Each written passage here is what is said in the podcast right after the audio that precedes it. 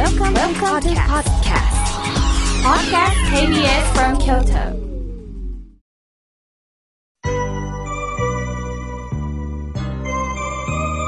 さあ、ここからはたくさんのメッセージをいただきましたので、順に紹介させていただきます。まず、えー、みよこさん、ファックスをくださいました。ありがとうございます。土曜日の朝の8時、今日はどんな優しいお話聞かせていただけるのか楽しみにしています。毎回私の思うことは、妙慶さんのお話はずっとずっと心に留めておこう。きっと私を心豊かに優しい人、寂しくない人に導いてくれると信じ聞かせていただいております。これからも続けてくださいねとのことです。信じられてるんだな今ワックスを見ながらそう思いました。でも期待を裏切ることもあります。なんだ、妙慶さん。今日そんな感じって思わせることもあるかもしれません。だけれども、これも生きてるということなんですよね。ただ、みよこさんにお伝えしたいのは、こうして皆さんが待ってくださってる。そのことに喜びながら、私は凡夫です。凡夫ですけれども、仏様が教えを届けてくださってる。その教えを凡夫の私が教えをいただきながら皆さんと共に学び合う関係でいたらいいなと思っております。私が伝えてるんではなくって、この凡夫の私が仏様の教えをいただきながら、それを皆さんにお届けしてる。そういう番組であればいいなと思っております。これからも支えてください。さあ、続いての方です。ラジオネームしおりんさん。いい響きですよね。大阪よりいただきました。私は河村明家の心が笑顔になるラジオを聴き始めて約1年ぐらい経ちます。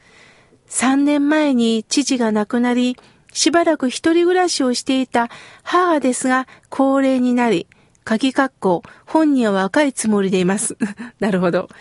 一人にしてるのはやはり悪いので、京都に構えて自宅マンションを売却して戻ってきたきっかけで、もともと聞いてた母と一緒に聞くようになりました。そうですか、お母さんからのご縁なんですね。今まで自由に好きなように生きてきた私ですが、実家に戻り、不自由なく生活できることに感謝しています。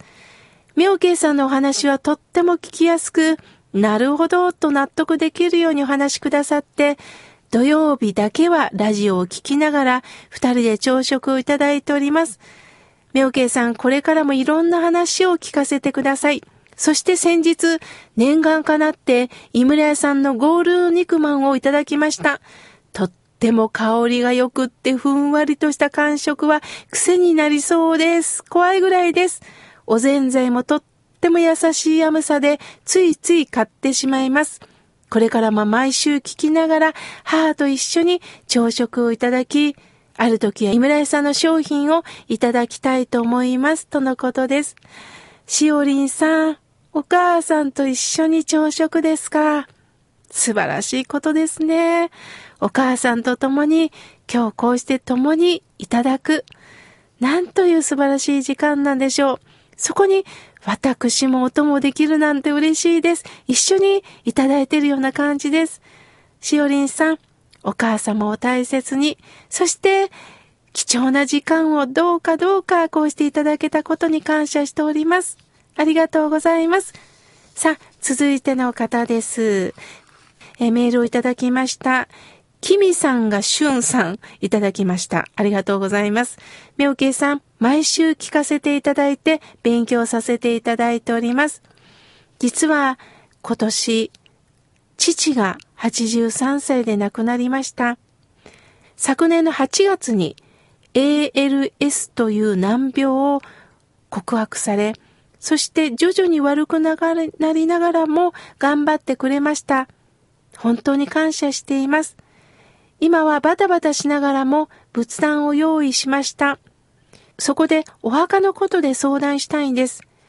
父が生前お墓を用意していたんです。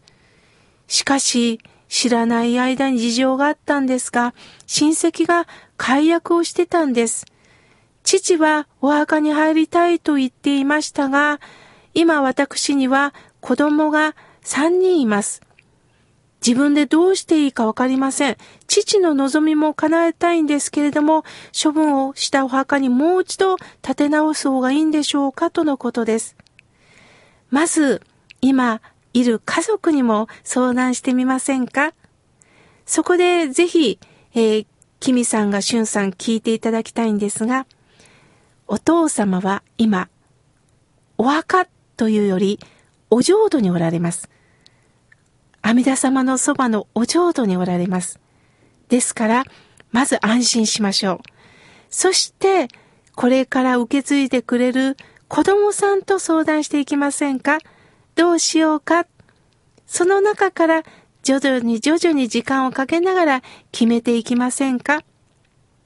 お父さんの思いとは別に、もうお父様はすでにお浄土におられます。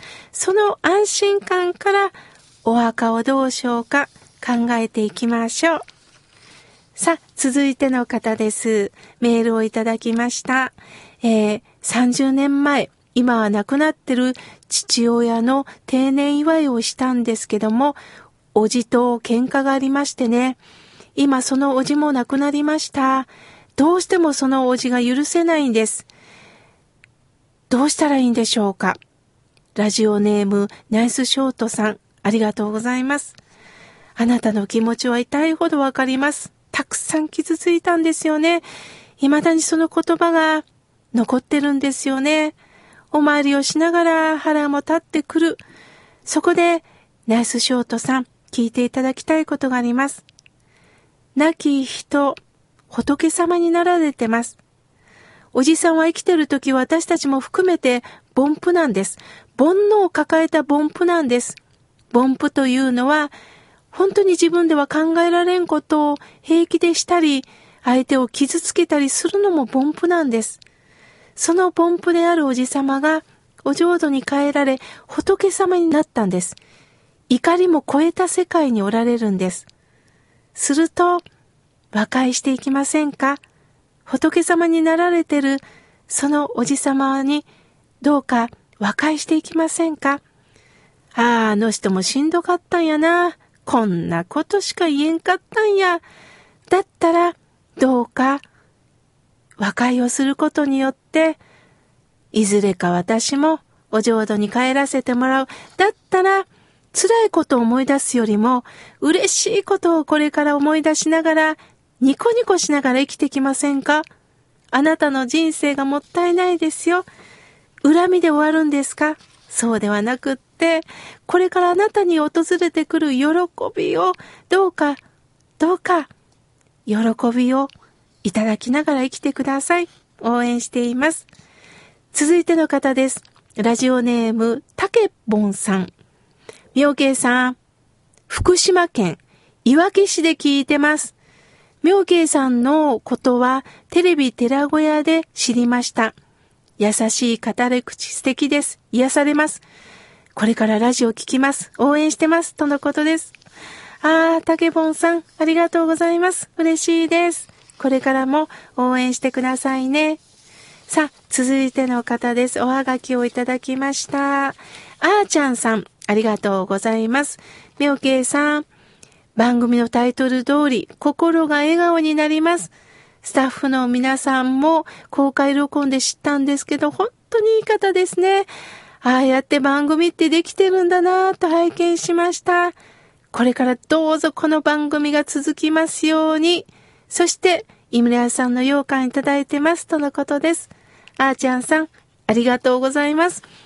まだまだたくさんのメッセージをいただいておりますが、次回紹介させていただきます。ありがとうございました。